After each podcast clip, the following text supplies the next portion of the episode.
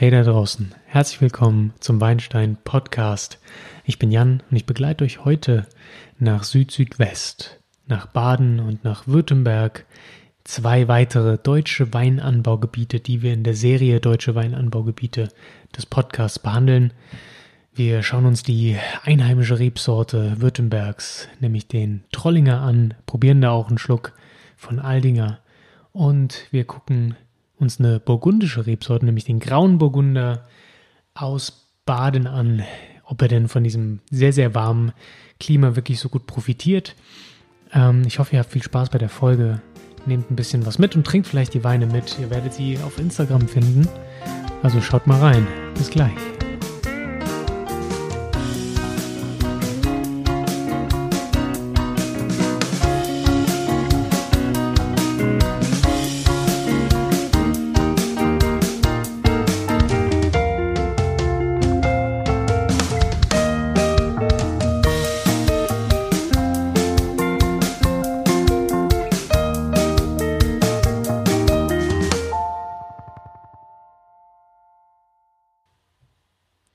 Ja, wir fangen mal an mit Baden. Wir haben Baden und Württemberg. Zusammen ergibt das Baden-Württemberg, genau. Die beiden Weinbaugebiete liegen in Baden-Württemberg, also im Südwesten Deutschlands. Baden ist in der Weinbauzone B als einziges Weinbaugebiet in Deutschland. Das hat auch damit zu tun, dass wir hier ein relativ hohes Klima, äh, ein relativ warmes Klima haben, meine ich natürlich. Ähm, Baden profitiert sehr stark von der Klimaerwärmung, so wie Deutschland generell. Ähm, die Klimaerwärmung spielt hier eine große Rolle, da das Weinbauzone A relativ kühl ist und ähm, wir können von den ja, wachsenden Temperaturen auf jeden Fall profitieren. Baden ist da natürlich weit vorne dabei und es ist das wärmste Anbaugebiet Deutschlands. Ähm, es ist nur ein bisschen feuchter und niederschlagsreicher als das Elsass, aber ansonsten relativ gut vergleichbar, was ähm, ja, das Klima angeht. Nicht, die Böden nicht unbedingt, aber Klima ist sehr, sehr ähnlich. Liegt auch wirklich nur ein paar Kilometer auseinander. Baden ist generell 130 Kilometer lang, so ein schmaler Streifen zwischen dem Rhein und dem Schwarzwald, ähm, von Mannheim im Norden bis runter nach Basel in der Schweiz, gleich an der Grenze zu Deutschland. Ähm, das ist so dieser schmale Streifen. Und es gliedert sich in mehrere wichtige einzelne Gebiete, nämlich Breisgau, Markgräflerland, Ortenau und Kaiserstuhl, wobei Kaiserstuhl wahrscheinlich das wichtigste und noch bekannteste Gebiet in Baden ist, was den Weinbau angeht. Ähm, das Ganze ist, also der Kaiserstuhl ist eigentlich ein erloschener Vulkan, so nordwestlich von Freiburg sich befindet, ähm, so zwischen Breisach und Kenzingen, Kenzingen im Norden. Ja, und auch der Kaiserstuhl und der Tuniberg nebendran, die liefern so ein Drittel des Weins von ganz Baden. Insofern ist das wirklich das wichtigste Gebiet in Baden. Ähm, dort finden wir weiter nördlich Ortenau, und die Ortenau ist das zweitwichtigste Gebiet. Ähm, das befindet sich so auf halber Strecke zwischen Freiburg und Baden-Baden. Bekannte Winzer hier sind Andreas Leible, dann Schloss Neuwiehr, ähm, Enderle und Moll. Ja, das sind sehr gute Erzeuger, die man auf dem Schirm haben sollte. Ähm, ich gehe die Gebiete mal kurz durch, um dann später nochmal ein bisschen näher drauf einzugehen. Weiter im Norden, kurz vor Heidelberg, finden wir den Kraichgau. Hat man vielleicht schon mal gehört. Hier haben wir sehr unterschiedliche Böden und auch unterschiedliche Rebsorten. Nicht so wie weiter südlich, wo bei Weißwein zum Beispiel der graue Burgunder stark vorherrscht. Ähm, deswegen habe ich auch einen grauen Burgunder ausgesucht für später zum Trinken. Ähm, aber ja, im Kraichgau finden wir vielleicht relativ verschiedene Dinge, vor allem aber auch Riesling und der Auxerrois ist hier sehr, sehr, sehr beliebt. Ähm, auch eine burgundische Rebsorte, die sich auch gerne ja, im Luxemburg wiederfinden lässt. Hatte ich schon mal eine Folge gemacht, in der vorkam. Ähm, und in Heidelberg oder um Heidelberg herum finden wir die Badische Bergstraße. Ähm, hier vor allem auch gute Grauburgunder. Sehr zu empfehlen, vom, vor allem vom Weingut Seger. Ähm, jetzt wieder zurückspringen Richtung Basel. Da ist das Markgräflerland. Das ist auch relativ bekannt für seinen Wein, vor allem für den Gutedel. Das ist so eine einheimische Sorte, die da wirklich sehr stark angebaut wird. Ähm, relativ frischer Wein, ein bisschen zurückhaltender. Und sehr weit im Süden finden wir den Bodensee, hier den bekannten Seewein. Das ist quasi ein Spätburgunder Weißherbst. Viel, viel Müller-Thurgau. Ähm, von bekannten Weingütern wie Aufricht und dem Staatsweingut Meersburg äh, mit Lagen in Meersburg am Bodensee. Ja, das sind so die bekanntesten, sage ich mal, Untergebiete, die man kennen sollte, wenn man von Baden spricht. Aber das meiste werdet ihr wahrscheinlich finden aus dem Markgräflerland, der Ortenau und vor allem dem Kaiserstuhl. Da Baden wirklich sehr warm ist, finden wir auch wirklich ähm, viele Rotweine. Ich würde mal sagen, Spätburgunder sollte man auf dem Schirm haben aus, aus äh, Baden sehr wichtige Rebsorte für, der, für das Weinanbaugebiet. Die Böden hier ähm, sind sehr lösshaltig. Das kommt den Spätburgundern und Grauburgundern wirklich ähm, zugute. Kriegen wir relativ körperreiche Gewächse hin. Ähm, vor allem Grauburgunder, aber auch ähm, im Vulkangestein, wie beim Kaiserstuhl zum Beispiel. Ähm, das kommt da wirklich gut. Wir kriegen hier körperreiche Grauburgunder her. Das ist nicht vergleich, zu vergleichen mit den Pinot Grigios, die man so kennt, die relativ filigran und ähm, leicht mineralisch sein können. Nee, Grauburgunder aus Baden, die sind schon ein bisschen ähm, ja, schwerer, körperreicher, fruchtiger, ein bisschen intensiver meistens vom Geschmack.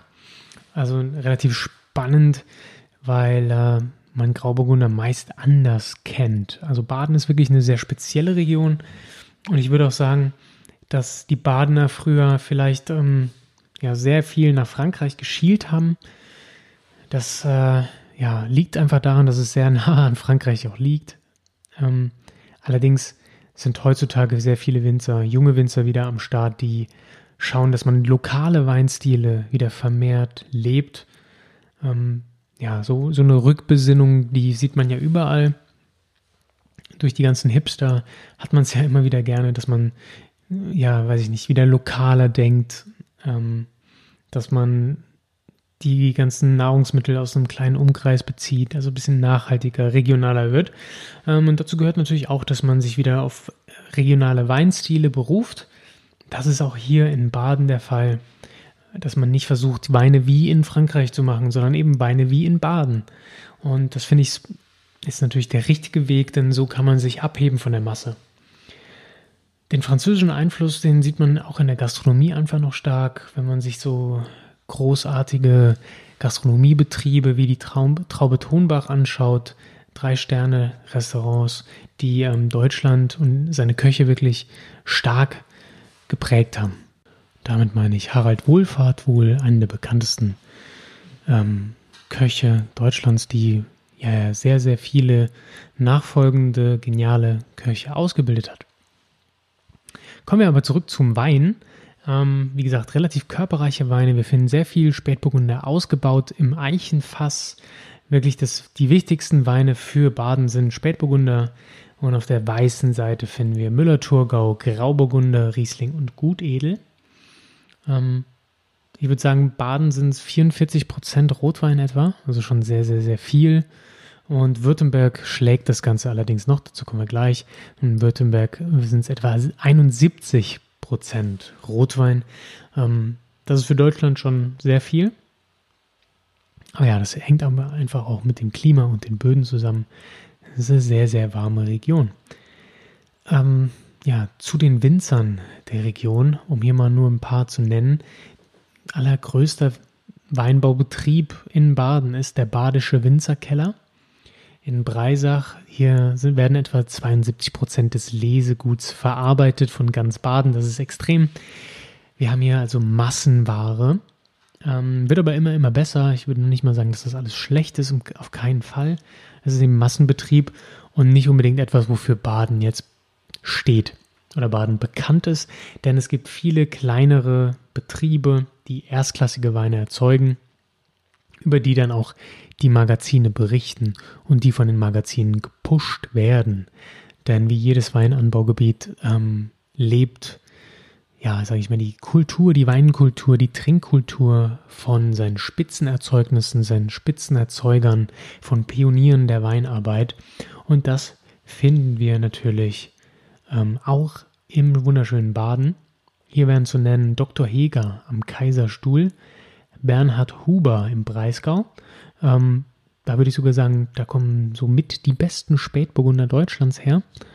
Wirklich sehr, sehr, sehr, sehr guter Stoff. Ähm, Im Breisgau finden wir auch das Weingut Wörle. Äh, die haben sehr, sehr schöne Chardonnays und andere weiße Burgundersorten. Ähm, wir haben den Andreas Leible in Durbach und äh, das Weingut Salvei in Oberrottweil im Kaiserstuhl. Und ja, das ist so sehr führend in seiner Pioniersarbeit, was burgundische Klone angeht. Hier finden wir ganz hervorragende Spätburgunder. Die sind aber auch, ähm, ja, die schlagen sich auf die Tasche nieder. Wenn man da mal so online eine kleine Recherche tätigt, wird man schnell rausfinden, dass die Weine hier schnell mal bei 30, 40, 50 Euro liegen. Aber das ist eben, ja, das ist richtiger Burgunder-Shit. Da wird schon ordentlich gearbeitet und ähm, ja, das ist was Besonderes, diese Weine mal zu trinken. Man glaubt es kaum, dass sowas aus Deutschland kommt, wenn man denn ein Zweifler des deutschen Rotweins ist, was ja leider immer noch viele Leute sind. Aber da ist Baden sehr gut dabei, die Leute von was Besserem zu überzeugen. Kaiserstuhl speziell möchte ich nochmal hervorheben, weil es eben ja die größte Region innerhalb Badens ist. Ähm, hier würde ich gerne erwähnen Weingut Bercher, R und C Schneider, Karl-Heinz Jona und Fritz Keller, der Sohn von Franz Keller, dem berühmten Winzer, einer quasi einer Legende. Sehr, sehr, sehr guten, sehr, sehr gute Weine. Ja, ähm, ich würde auch sagen, wir trinken den ersten Wein. Ich habe extra einen Grauburgunder ausgewählt, um zu zeigen, dass ähm, Grauburgunder nicht gleich Grauburgunder ist und die Region Baden hier wirklich, ja, ich sag mal, sich ähm, auf die Schulter klopfen darf, was den Grauburgunder angeht, da sie ihm einen eigenen Stil aufgedrückt haben, der auch mir sehr gut gefällt. Ähm, daran möchte ich euch teilhaben lassen. Insofern reißen wir mal die Flasche auf, riechen dran und schauen, was das denn für ein Stoff ist. Das Ganze ist aber ein Genossenschaftswein. Es handelt sich hier um die Bezirkskellerei Markgräflerland. Die gibt es bereits seit den 50er Jahren. Ähm, aus 20 verschiedenen Weinorten haben sich hier die Winzer zusammengeschlossen. Ein Kollektiv, das die Winzer, das die Weine verarbeitet. Ähm, ja, bei der Bezirkskellerei bekommt man diesen Grauburgunder, auf dessen Flasche steht also sind die Vokale rausgelassen, soll wohl heißen Markgräfler. Ähm, 2017 Grauer Burgunder. Das Ganze ähm, kostet, glaube ich, 5,50 Euro auf deren Homepage. Ähm, wenn man es bei Belvini bestellt, so wie ich, ist man, glaube ich, bei 7. So 7 Euro. Und ja, jetzt machen wir mal auf und riechen dran.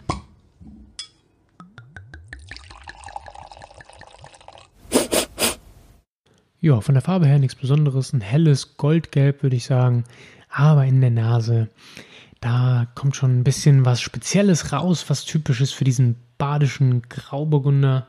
Und zwar ist das relativ würzig. Ähm, ich habe ich hab so einen weißen Pfeffer in der Nase, ähm, so ein bisschen was Blumiges, Gänseblümchen, möchte man sagen, aber es geht, also es ist auf jeden Fall weiße, weiße Blüten. Ich ähm, habe hier einen starken Apfelgeruch in der Nase, aber sowas wenn man durch eine Obstwiese läuft ja, ne, und, und da die Äpfel auf dem Boden liegen, die sind noch nicht ganz vergammeln. Ähm, die sind so kurz vorher, die fangen langsam an zu gären. Sowas, ähm, also sehr, ja, reif, sehr, sehr reif, fast schon überreifer Apfel. Ähm, so eine leicht würzige Note, nicht nur pfeffrig, sondern ich kriege auch so, ja, so was leicht haselnussiges, würde ich sagen. Also total spannend, ähm, nichts Gewöhnliches umso spannender finde ich es, ähm, den mal zu trinken. Und das machen wir natürlich jetzt gleich. Ja, und da merkt man auch schon, dass der Wein im Holzfass war, so wie es die Winzer ankündigen. Ähm, geschmacklich merkt man es nicht direkt durch irgendwelche Holzaromen, aber das ist eine, eine runde Sache. Ähm, man hat hier wenig Säure, also ganz wenig nicht. Es ist schon ein Säuregerüst da, aber es ist nicht dieses typisch, typisch spritzig, ähm, ja, aggressive, was man vielleicht von Pinot Grigio kennt, sondern das Ganze ist sehr, sehr rund im Geschmack. Ich finde, wir haben hier auch eine leckere Fruchtnote mit drin, aber ganz klar im Vordergrund steht hier so eine Mineralität, so was leicht Salziges. Ähm, der weiße Pfeffer kommt hier wieder hervor. Die Frucht ist ein bisschen eleganter, nicht mehr ganz so ja, reif, wie ich das vorhin beschrieben hatte. Aber ich finde ja, ist auch so ein bisschen was Nussiges drin, so eine leichte Haselnuss. Schmecke ich hier raus. Das Ganze ist, ähm, ja, ist einfach ein etwas bodenständigerer Grauburgunder, ein bisschen, ich würde sagen, ein bisschen nussiger, ein bisschen runder, ein bisschen erdiger, mineralisch. Ganz was Eigenes. Ein schöner, schöner Grauburgunder. Ähm, lässt sich super zu, zu einem, weiß ich nicht, Pilzrisotto essen. Lässt sich sehr gut zu generell vielen italienischen Gerichten genießen. Man kann es auch ein bisschen fettiger haben, da die Säure doch noch relativ gut ist. Ähm, Fischgerichte, Salat, äh, vielleicht ja ganz, ganz, ganz äh, gesch schön geschmorte ähm, Rindergerichte auch, wenn die denn mit einer ähm, nicht ganz so heftig, heftigen, starken Soße daherkommen, kann er die auch noch gut auffangen durch seine Nussigkeit. Jo, echt ähm, sehr, sehr, sehr schön.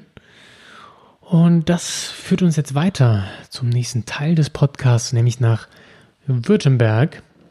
Ähm, hier möchte ich erstmal ein bisschen was über die Region erzählen, bevor wir dann zu dem Wein kommen, den ich uns ausgesucht habe. Ja, Württemberg ist das viertgrößte Weinanbaugebiet Deutschlands, hat aber international eine sehr geringe Bedeutung. Bis über die deutschen Grenzen kennt man es eigentlich kaum, deswegen kommt es einem eigentlich nicht so groß vor, wie es eigentlich ist. Hat ein schönes Klima, wir sind zwar hier kontinental unterwegs, aber ähm, es strahlt noch ein bisschen Wärme rüber, die wir Baden, aus Baden kennen.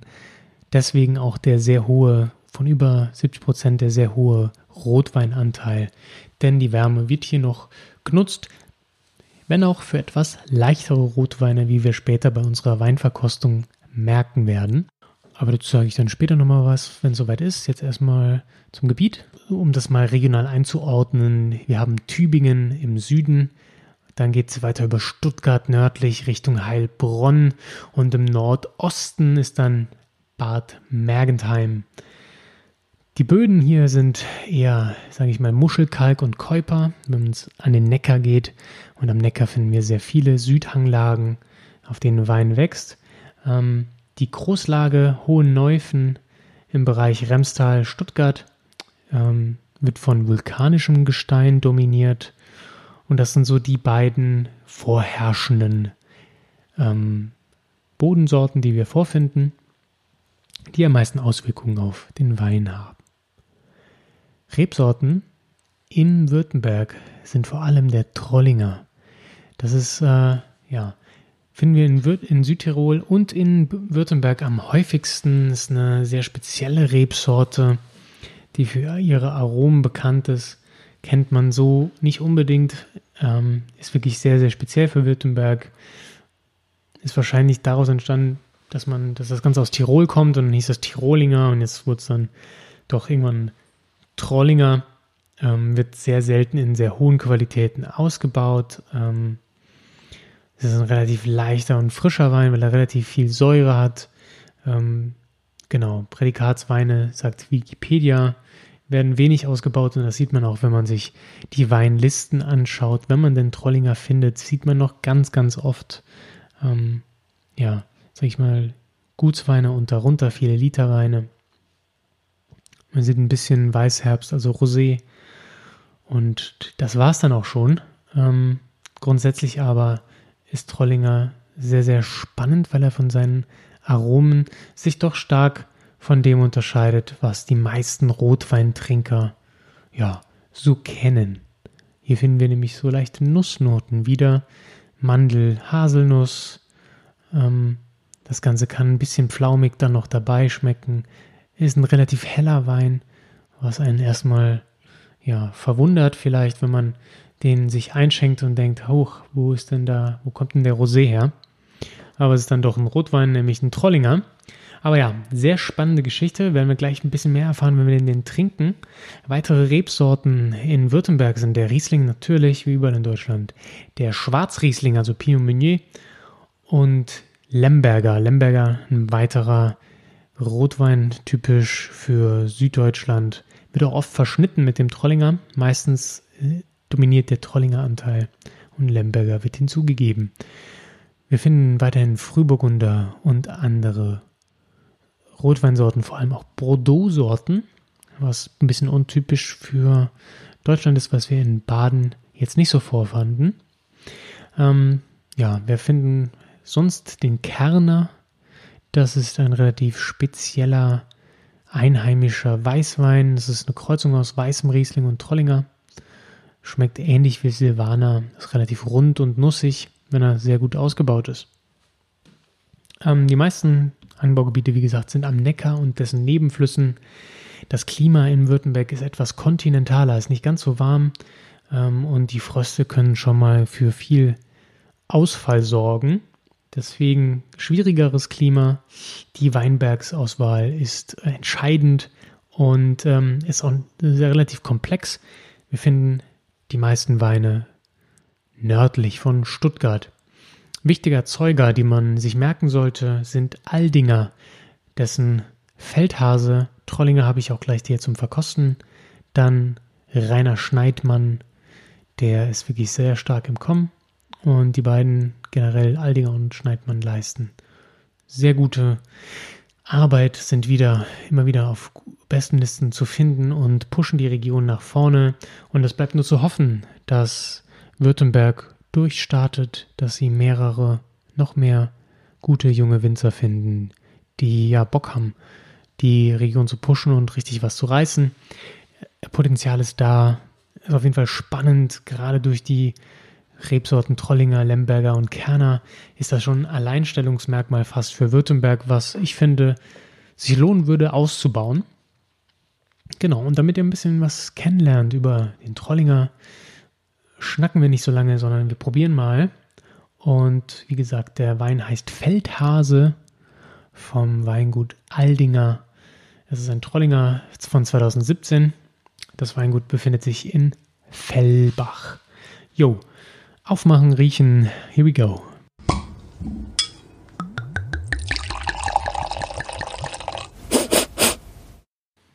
Ja, die Farbe sehr hell, ein Rubinrot. Man kann sehr schön die Finger noch unten durchsehen, wenn man das Glas hält. Man sieht den Stiel.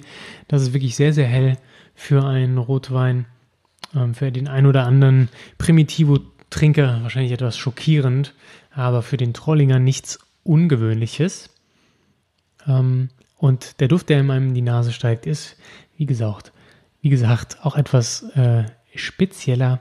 Der Wein ist sortenrein, Trollinger. Ähm, das riecht man auch, das Bouquet ist ähm, ja sehr beerig. Wir haben Waldbeer, Brombeer, Sauerkirsch und dann diese Mandelnote, die ich vorhin schon mal angesprochen habe, kommt hier wirklich stark raus. Ein bisschen was Muskat-mäßiges. Ähm, sehr, sehr würzig, aber nicht dieses typische Pfeffer, Lakritz, was man von anderen Rebsorten wie Syrah und so weiter kennt sondern das ist so, das geht um diese, diese Backgewürze, ne? Muskat, ähm, vielleicht so ein bisschen, wie heißt das, ja, Nelke nicht unbedingt. Also wir haben die Mandel, Muskat, bisschen nussig. Hm, ja, so Kümmel, ne? Kümmelbrötchen oder Semmeln, wie manch einer sagt. Das rieche ich da so ein bisschen raus. Also schon, schon ganz spannend. Die Frucht beerig, ähm, gepaart von Nüssen, relativ dunkle Frucht, bis auf die Sauerkirsche, die ist ja ein bisschen roter, aber ja, Pflaume, Brombeere, sowas. Hm, schon mal spannend, gerade das sind so die Beerenaromen, die man oft findet, wenn man so ein bisschen in die würzige Richtung geht. Und das scheinen wir hier zu tun. Fragt sich nur, wie er schmeckt. Hm, ja, gut schmeckt er. Das kann ich schon mal vorweg sagen. Ähm, die Aromen finden sich auch hier wieder, ich finde, die Nussnote kommt noch ein bisschen mehr durch, was wirklich ja, freaky ist für, ein, für einen Rotwein, finde ich. Die Kirsche ist ganz, ganz stark. Das ist auf jeden Fall kein sehr schwerer Wein. Es ist eher ein bisschen filigraner. Die Würze macht es interessant für den Herbst, wie ich finde. Gerade wenn wir schon über Herbstweine letzte Folge gesprochen haben, finde ich, passt der hier hervorragend. Ähm, der passt zu so zu etwas ja, herbstlicheren Gerichten wie ja, solche Quiches, die man gerne mal aus dem Elsass kennt. Ist ja auch nicht mehr so weit von Württemberg. Zu sowas passt das sehr gut. Ähm, ja, zu einer Kürbissuppe kann man das auch super trinken. Das ähm, kann zu Fleisch passen, wenn das ein bisschen leichter ist. Auf jeden Fall sehr, sehr würzig. Die Säure ist relativ hoch. Der Wein wirkt ziemlich frisch, obwohl es, ähm, oh, ich glaube, es hat Mikro gerade ein bisschen übersteuert. Ich hoffe, das tut euch nicht in den Ohren weh. Ähm, ein bisschen Abstand waren. Ja, relativ frisch für einen Rotwein dieser Würzigkeit. Das ist mal was anderes, mal ganz angenehm. Ähm, sehr, sehr filigran tänzelt auf der Zunge dieser Wein. Ähm, ich kann es, ja, ist schwer zu beschreiben. Sollte man auf jeden Fall mal probieren, weil es was ganz anderes ist. Also diese, diese Würze verfliegt ein bisschen dann. Der, ich würde sagen, der, der Abgang ist nicht besonders lange. Der Körper ist eher schlank. Das Ganze präsentiert sich ähm, auch mit einer feinen Tanninstruktur. Das Ganze ist wirklich ein leichter Rotwein, der aber nicht durch seine ja, helle Frucht überzeugt, wie das viele leichte Rotweine versuchen, sondern hier wird viel Würze, etwas ja, Backaromenmäßiges mit Pflaume kombiniert, was eigentlich ja die Stärke von vielen Weihnachtsweinen sozusagen ist, aber das Ganze mit mehr Säure, feinen Tanninen ja, spannend, finde ich. Äh, ist ein super, super Herbstwein, sollte man im Auge behalten. Das Ganze habe ich auch bei Belvini gekauft für 9,50 Euro, so um den Dreh. Die Preise variieren ja mal gerne, aber so um die Kante, zwischen 9 und 10 Euro. Ja, probiert den mal. Trollinger. Sehr, sehr spannend. Ähm, hat man nicht jeden Tag im Glas, äh, sollte man aber unbedingt mal öfters trinken. Ich finde, wie ihr wisst, generell mein Motto ist ja verschiedene Sachen trinken, viel verschiedene neue Dinge probieren. Nur so lernen wir unser Geschmacksprofil auszubauen. Nur so finden wir heraus, ähm, was die Weinwelt denn so bieten, zu bieten hat. Und sie hat so vieles zu bieten. Ähm, deswegen ran an die Gläser, bestellt mal eine Runde oder fahrt mal nach Baden, nach Württemberg. Probiert euch da mal durch. Ganz, ganz spannende Ecke.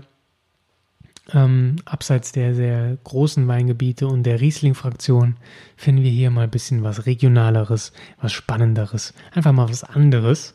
Und ich hoffe, ihr habt damit sehr viel Spaß diesen Herbst. Ähm, ich finde, beide Weine passen ganz gut in, Herbst, in den Herbst durch die würzigere, erdigere Note. Das passt doch ganz gut zum Wetter da draußen. Ja, und ich hoffe, ihr seid auf den Geschmack gekommen. Probiert da mal ein bisschen durch und habt ein schönes Wochenende. Nächste Woche geht es weiter mit Franken. Dann haben wir dann auch abgeschlossen, die deutsche Weinbaugebietsserie. Da freue ich mich sehr drüber, dass ich euch das ein bisschen näher bringen konnte. Also hört nächste Woche wieder rein. Checkt Instagram und Facebook, dort werdet ihr die Etiketten finden und Bilder zu den Weinen und weitere Infos über die Stories. Bis dahin, wir hören uns. Macht's gut. Ciao.